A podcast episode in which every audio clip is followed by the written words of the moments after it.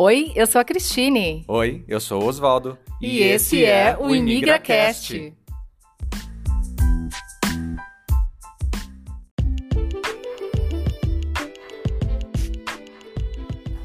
Localizada no norte do continente europeu, a Dinamarca faz fronteira com a Alemanha e possui o menor território entre as nações escandinavas. É conhecida por ser um país considerado de DH muito alto.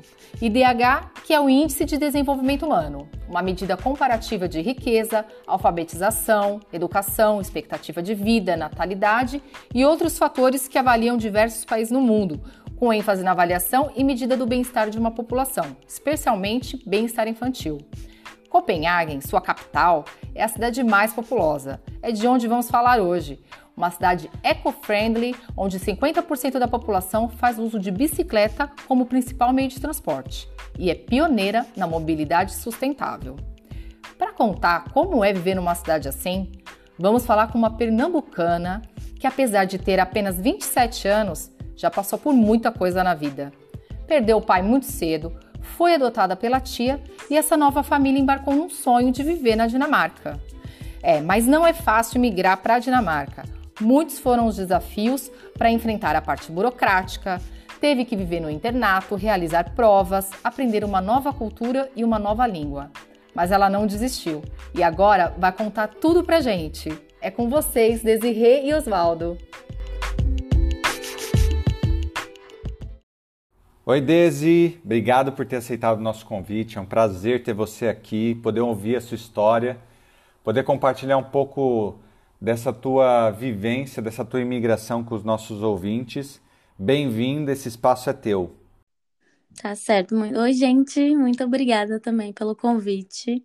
É o meu primeiro podcast, então eu tô um pouquinho envergonhada, mas vai, vou falar, eu falo muito, mas vai dar tudo certo. É, sim, eu vou conseguir compartilhar um pouquinho da minha vida. Espero que vocês gostem. Muito obrigada de verdade pelo convite. Vocês são um casal maravilhoso. Eu adoro o podcast de vocês e já vou falar para todo mundo aqui, já vão ouvir todos, todos eles e compartilhar, vai ser ótimo. Como que uma recifense foi parar na Dinamarca? Ah, isso é uma, uma longa história, mas... Então conta desde o começo, desde lá do começo, quando você saiu de Recife. Tá, eu, eu, eu tenho um irmão, no caso, é, meus pais, meu pai morreu quando eu tinha cinco anos e a minha mãe, ela não conseguiu lidar muito bem com isso e ela acabou me dando para minha avó cuidar de mim.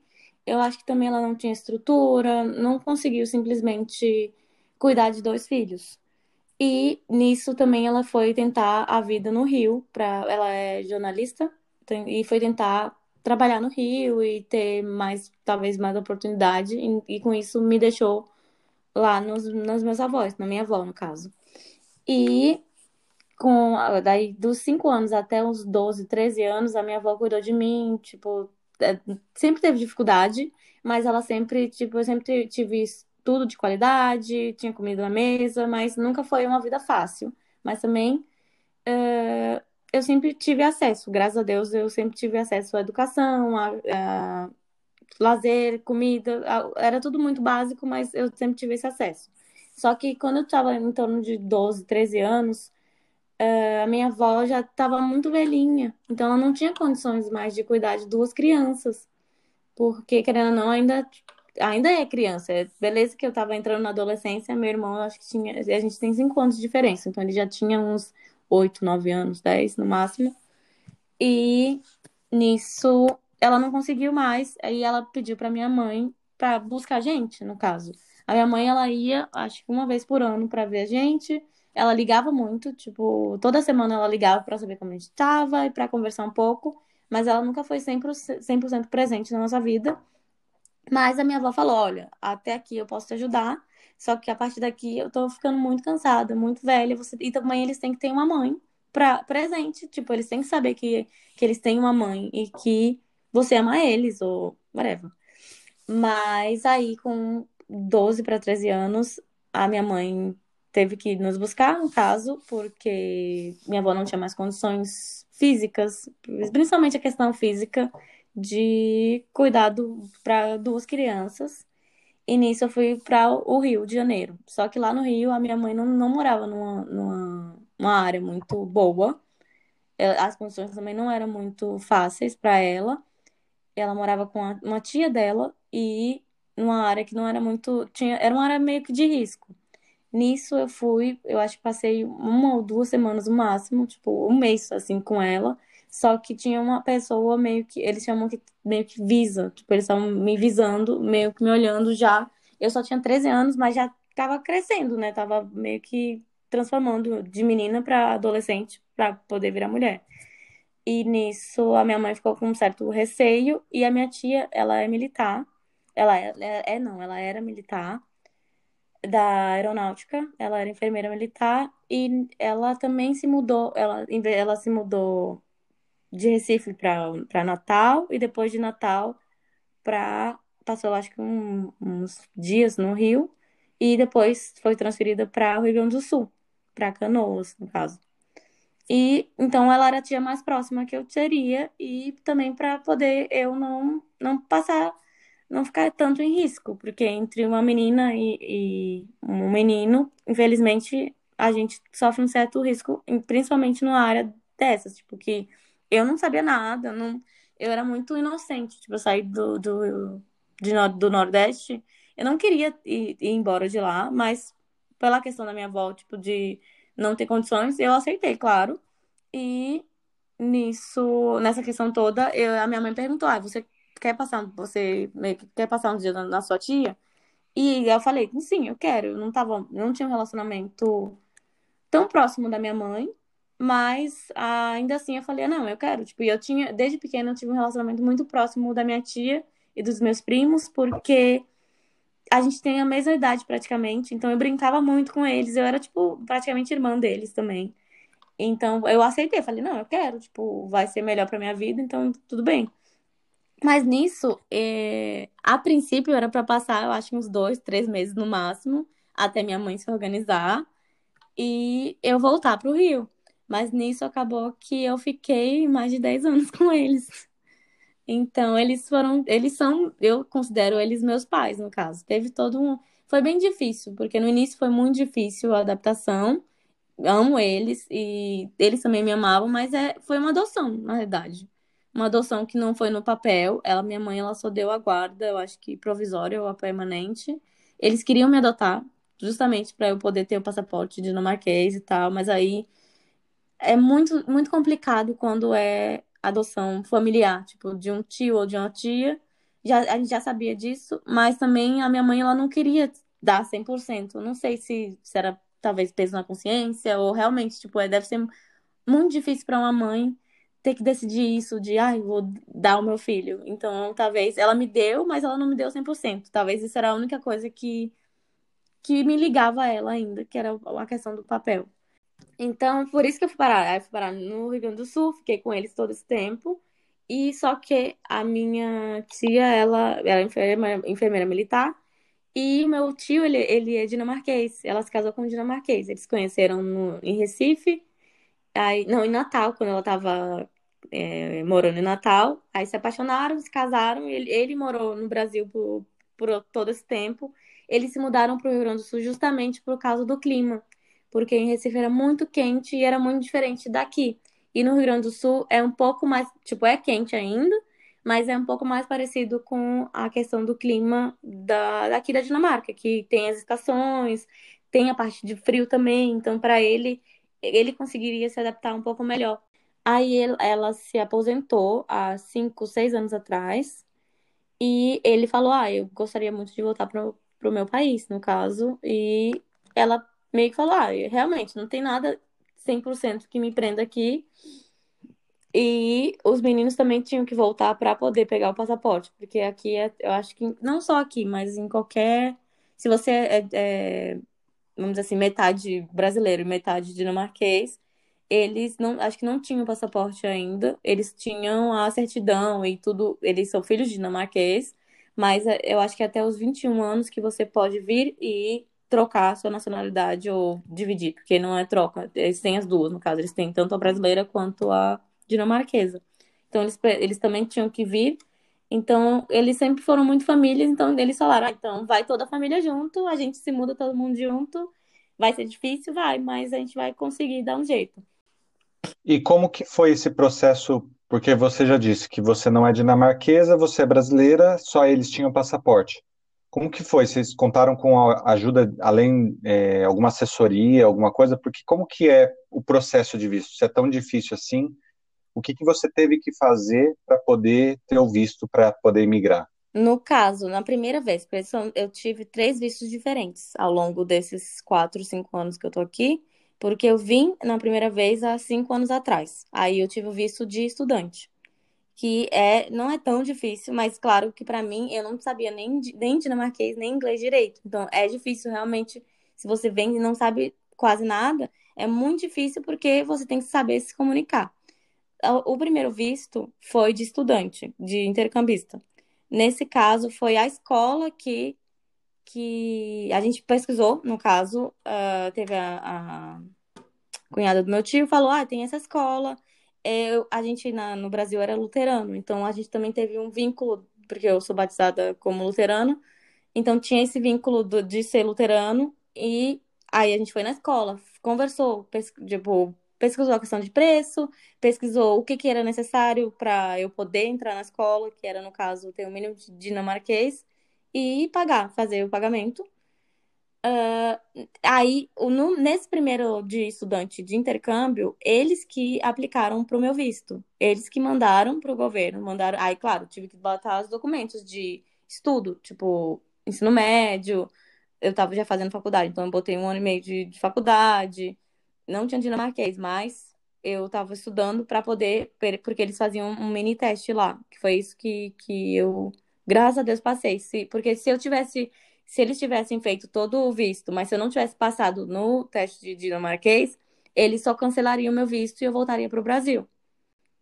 Ah, então o, o dinamarquês é obrigatório que você fale para poder aplicar para o visto. Não, não nesse, nesse caso desse curso, sim, mas não sempre. Tipo, tem trabalhos, vamos dizer assim, são, são vistos diferentes. Para você estar aqui, você precisa ter um visto. Você não pode simplesmente chegar e ficar.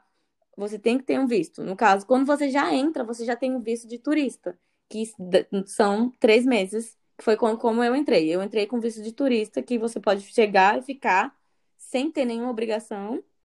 E como era essa escola que você estudou para pegar o seu visto de estudo? Essa escola era como se fosse um internato, que eu, um seminário, um internato, que eu tinha o meu próprio quarto, eles faziam comida, então eu tinha uma, uma...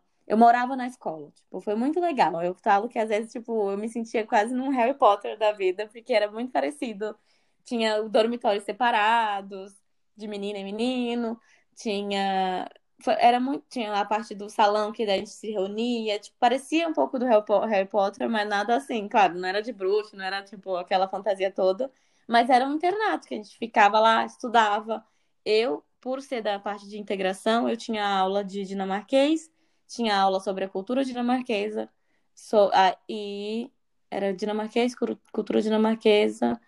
É, eu escolhia também quais as aulas que eu queria. Daí eu tinha aula de artes, e mas tinha as aulas obrigatórias que, como era um seminário cristão, aí tinha parte, tipo, ah, aula sobre é, João, Pedro, é, Mateus, tipo, tinha aulas que eram obrigatórias para todo mundo mas tinham, tem, tinham matérias que a gente podia escolher. Deixa eu te fazer uma pergunta agora com relação a essa coisa do internato. Você, isso te ajudou a se adaptar à cultura, a se, a, a ter, a se integrar na cultura? Como que foi essa sua adaptação na Dinamarca? Onde que você vive hoje, só para a gente saber? Sim, foi muito. No meu caso, por que que eu gosto tanto da Dinamarca e por que que eu consegui me adaptar tanto à à cultura dinamarquesa? Foi porque eu tive uma experiência muito boa no início.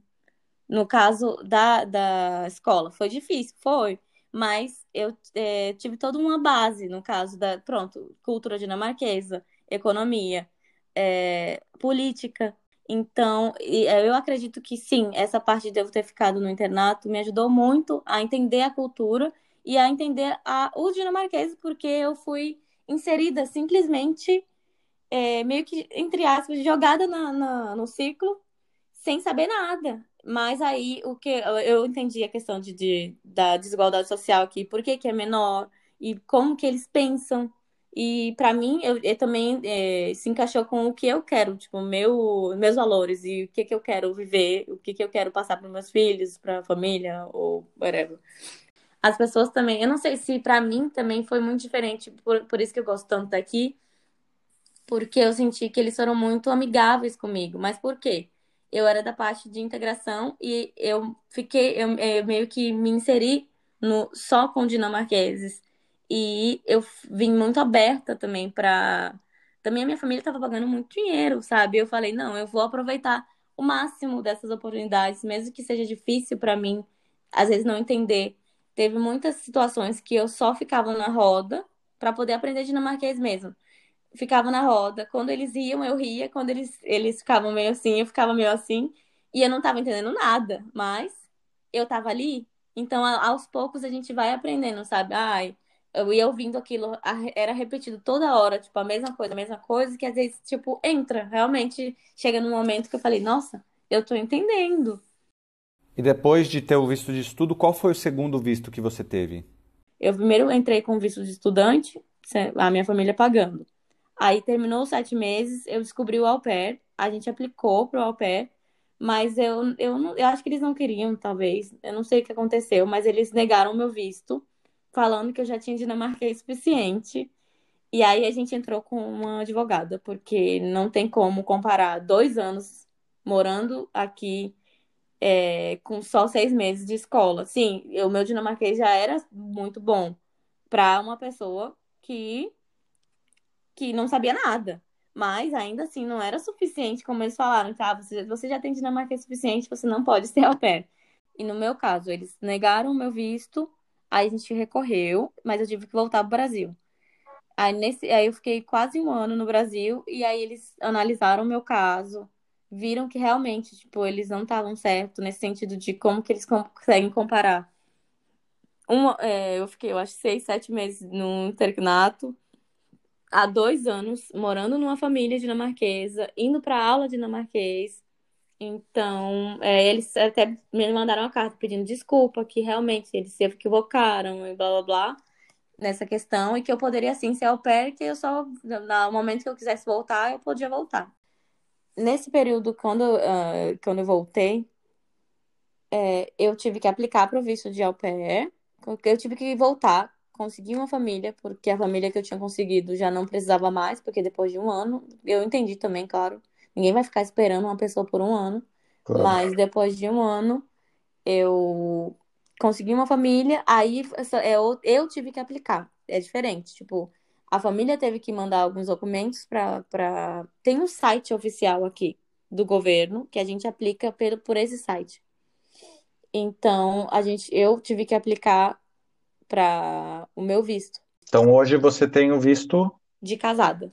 É, nos últimos seis meses do meu visto, eu acabei conhecendo o Sebastian. Aí, nesse tempo, eu também estava pesquisando as possibilidades futuras. O que, que eu poderia fazer para poder continuar aqui na Dinamarca, se eu poderia continuar ou não.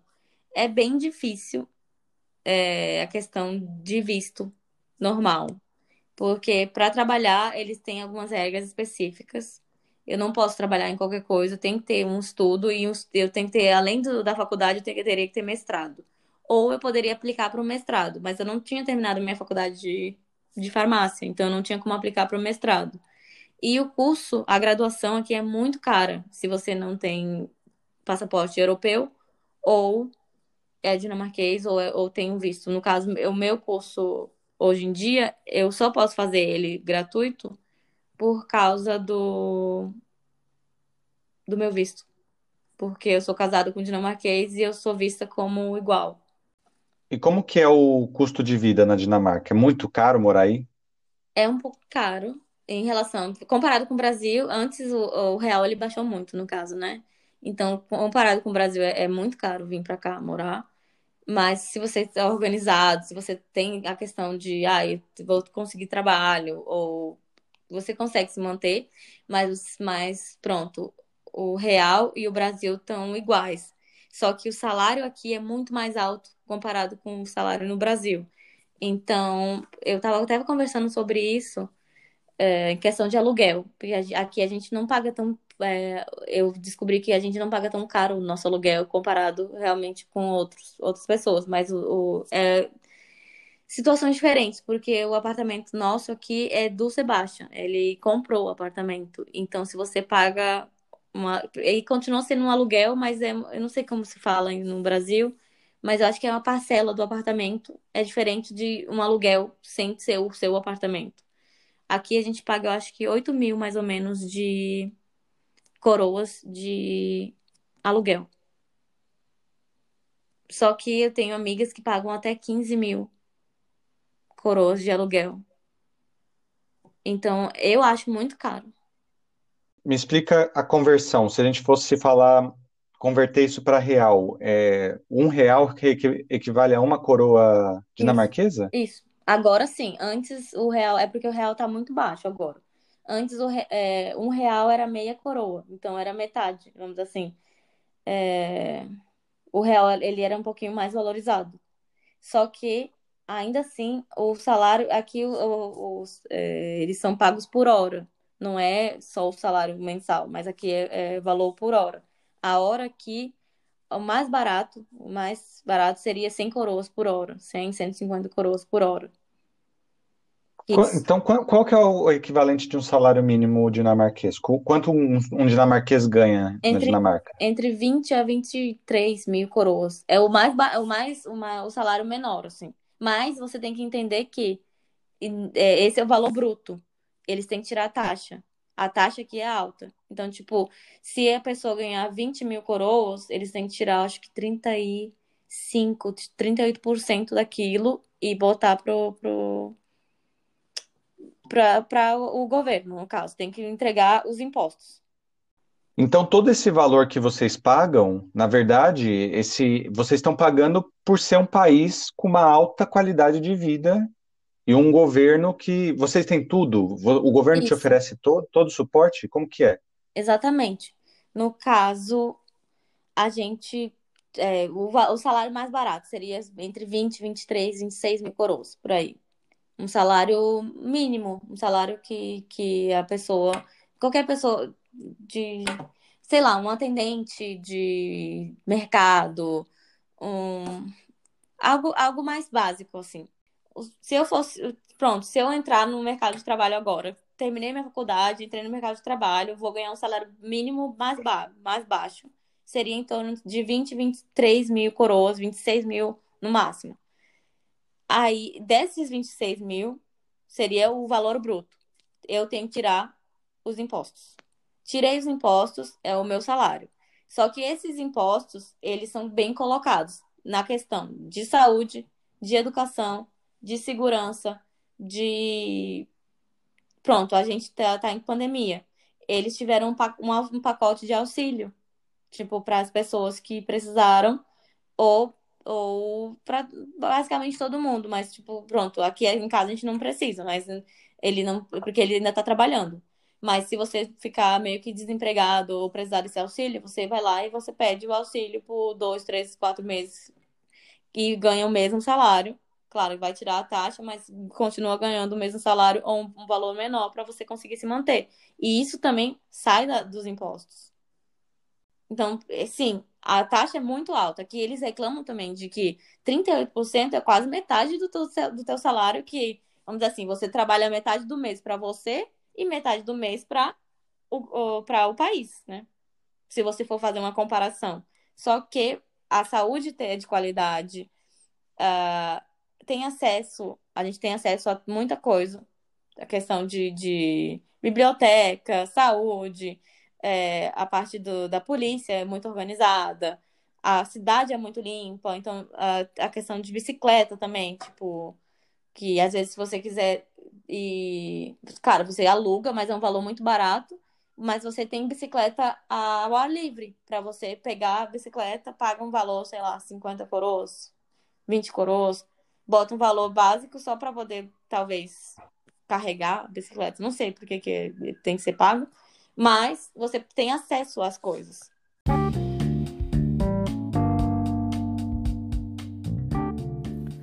Planejamento de mobilidade urbana faz parte da maioria das cidades europeias. Em Copenhague não é diferente. É comum ver por toda parte pessoas usando a bicicleta não só para esporte, para lazer, mas principalmente para ir para o trabalho, supermercado e realizar as tarefas do dia a dia. Lá, isso não é novidade. A população já se locomove dessa maneira desde a década de 30.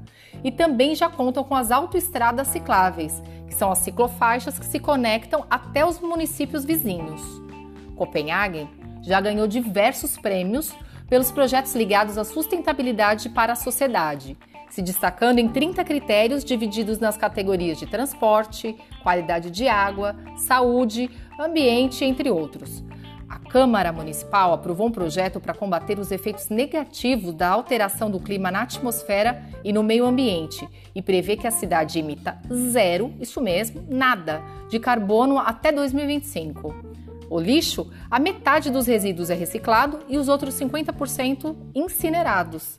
Falando em energia, a Dinamarca já era pioneira na produção de energia eólica desde 1970 e a meta é que até 2050 abasteça 50% do país. E não para por aí. Você sabia que graças à despoluição do rio, ela conseguiu transformar uma parte do rio da cidade em uma piscina pública, que hoje é um local próprio para lazer da população. Um exemplo, não? E para você que é brasileira, isso é mais gritante, essa diferença? Porque para o dinamarquês, isso eles reclamam dos 38%. Mas para você que é brasileira, você acha, você é muito nítida essa, essa diferença e acha que compensa isso? Sim, eu acho muito diferente. Uh, e é, eles reclamam, mas eles não reclamam 100%, porque eles sabem que eles, eles têm consciência que, consciência que eles veem o que, vamos dizer assim, os impostos sendo colocados de forma explícita no dia a dia.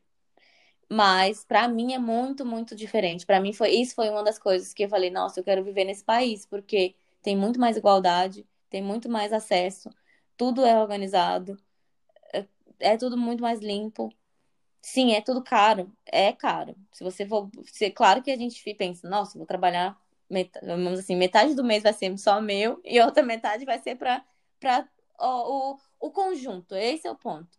Não é só é, para o governo, ah, eu estou trabalhando para o governo. Não, você está trabalhando para todo mundo.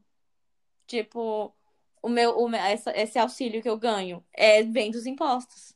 Então, as pessoas estão trabalhando para mim, para que um dia eu possa trabalhar também para ajudar uma outra jovem que está estudando. Então, o senso de coletividade na Dinamarca é muito, muito grande. Isso. Que interessante. Que mais, é, eu acredito que ele é um país mais social, tipo, socialista. Ele não é socialista, mas ele, ele tem essa questão social muito, muito explícita. Ele, ele tem essa questão de, tipo, se a gente não trabalhar para a sociedade, em sociedade, não funciona. E, é por, e essa questão aqui é muito interessante, a questão do, do confiar na palavra do outro, sabe? Que era algo que para mim foi muito diferente, muito difícil no início, que eu não, não, No Brasil a gente não tem isso. De tipo, ah, as coisas, vamos assim, o meu, ah, o meu AirPods, se eu, se eu esquecer ali na mesa. Eu, não, aconteceu isso ontem comigo. Eu esqueci meu celular na cozinha da minha escola. E aí a minha colega veio, Desi, e aí, ó, teu celular não vai querer mais? E aí eu fiquei, nossa, nunca no Brasil ia acontecer isso. Em dois segundos, alguém ia ter pego ia dar até um estresse até encontrar o celular. Então, tipo, eles têm muito essa questão de, tipo, não é meu, não vou pegar. Uh, de confiança mesmo, de tipo. Eu também tenho, vamos dizer assim, todo mundo pode ter tudo, sabe? Todo mundo pode ter um celular, todo mundo pode ter, ter as coisas e continuar sendo. Beleza, é, é caro, é, mas no final isso diminui a questão Tudo volta para você. Tudo volta para você, exatamente isso. E o que, que você vê de, de, de lado ruim na Dinamarca? A questão da depressão, que é muito alto. Suicídio. Você, muito alto na, na, na questão da população daqui, porque a população também é muito pequena. Então, também tem essa questão que, que eu fiquei pensando, gente, mas como que funciona tão bem? Mas também é um país muito pequeno, então, que bom que funciona tão bem. Mas ainda assim, ainda falta muito essa questão de. Às vezes tabu também. Eu vejo que tem coisas que eu fico, gente, mas eles não têm tabu para tanta coisa, mas para algumas coisas é um tabu tão enorme. E, e aí eu falo, nossa, realmente, às vezes peca nesse sentido. A questão de, de. Sim, eles têm a questão de se importar muito com a sociedade, mas às vezes falta um pouco de se importar com o outro. Ao mesmo tempo que eles se importam tanto com o coletivo, mas eles não se importam realmente, tipo, com a, com a outra pessoa.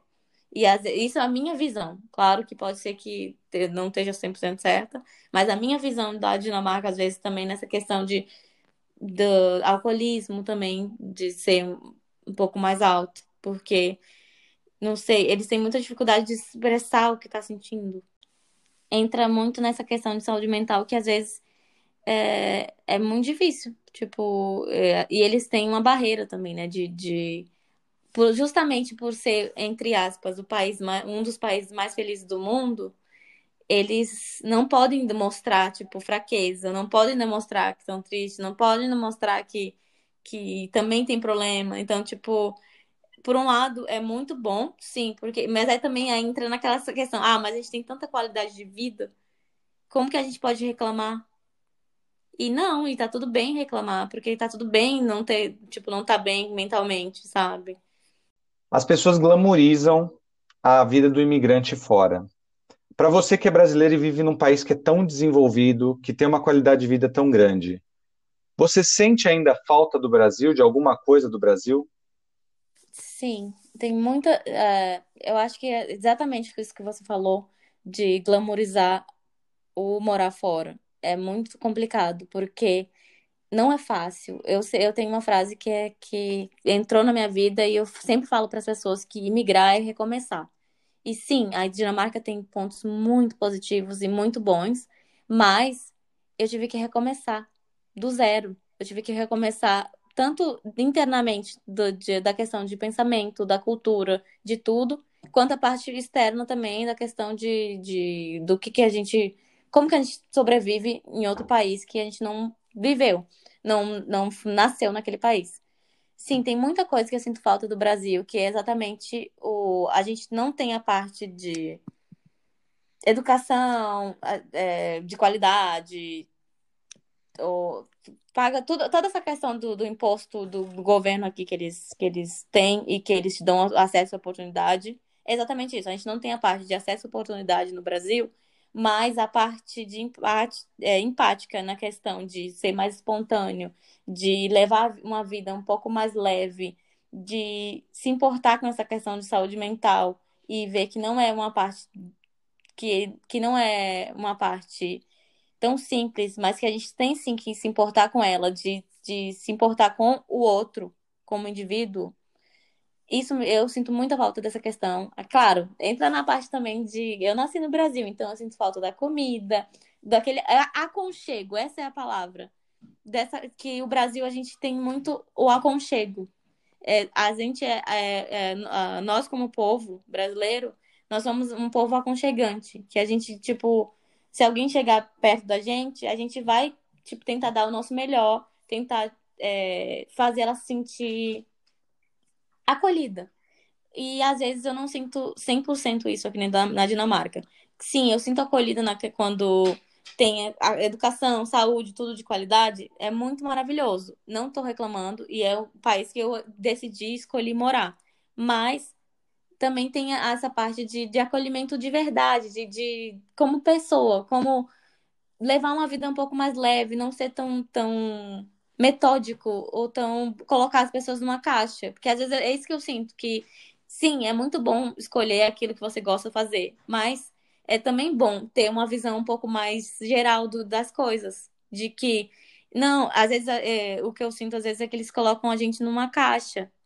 De, ai, ah, vou entrar. Essa pessoa aqui é desse jeito, é, de, é, é naquela caixinha. A outra pessoa tá na outra caixa. E não, a gente está em, em, sociedade, a gente tem diferenças sociais, tem diferença como indivíduo, como pessoa. Mas não, não é fácil morar fora. Não é não nunca vai ser fácil. E para quem quer emigrar, o que, que você diria para a pessoa que pensa em sair do país? Primeira coisa, se organize. Porque no meu caso, eu, eu vejo, tudo bem, eu tô falando, se organize. E é, para mim, não foi 100% organizado, mas eu acho que se eu tivesse sido um pouquinho mais organizada e principalmente em relação à língua, que era algo que poderia ter estudado antes, as coisas teriam sido um pouco mais leves. Mas se organize, pesquise sobre o país que você quer morar, pesquise sobre a cultura. E ainda assim, não vai ser do jeito 100% que você que você acha que vai ser.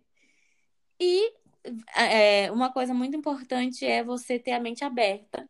E é exatamente o que eu falei antes. Imigrar é recomeçar. Recomeçar nunca é fácil. Recomeçar dói, mas dependendo do que você, do objetivo que você quer, vale a pena. E você só vai estar tá ganhando. Porque a nossa cultura a gente já sabe. Agora, entrar em outra cultura, aprender outra língua, entender outro sistema é totalmente diferente. E outra coisa também que é muito importante, que lá, eu era muito imatura naquela época, mas hoje em dia eu sou talvez um pouquinho mais madura, é a questão de saber que você sempre vai ser brasileiro. Por mais que a gente tenha tente se adaptar o máximo possível, sim, a gente tem que se adaptar, porque não é nossa cultura, não é nossa língua, não é nada nosso. Mas você está no outro país para agregar na vida do outro, agregar na vida daquela sociedade e você continua sendo brasileiro. Você tem e, e ser brasileiro não é uma coisa ruim. Vindo da onde a gente veio não é uma coisa ruim porque a gente também tem muita coisa para agregar na, naquela, na cultura. Eu agrego muita coisa na, na cultura dinamarquesa, porque a gente vai acabar mostrando.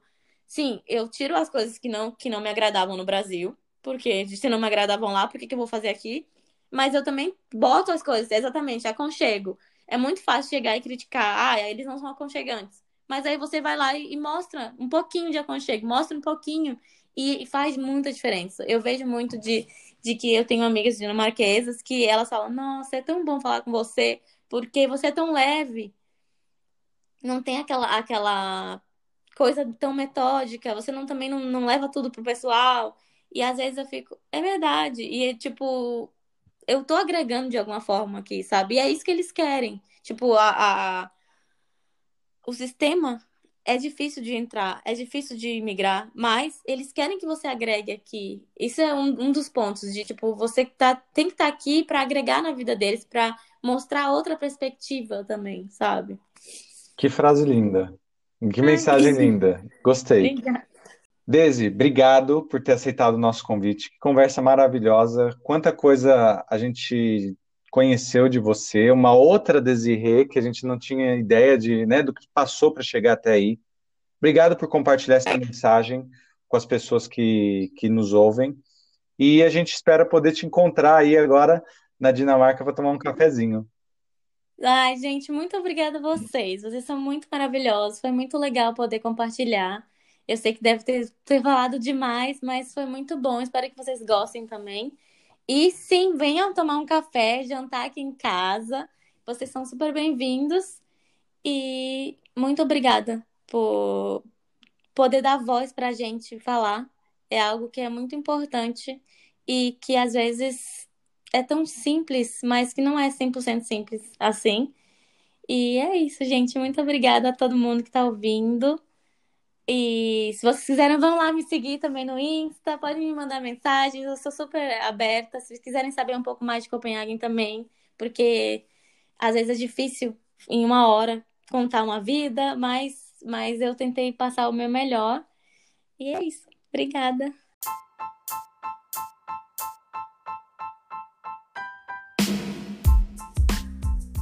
É, tem que ter resiliência para ficar num país como a Dinamarca, não é? É. Mas brasileiro é assim, não desiste nunca. Olha, se você tem uma história interessante e quer partilhar com a gente, entra no nosso Instagram, que é imigracastpodcast e manda uma mensagem que vai ser um prazer ouvir tua história. Até a próxima. Até. Uhum.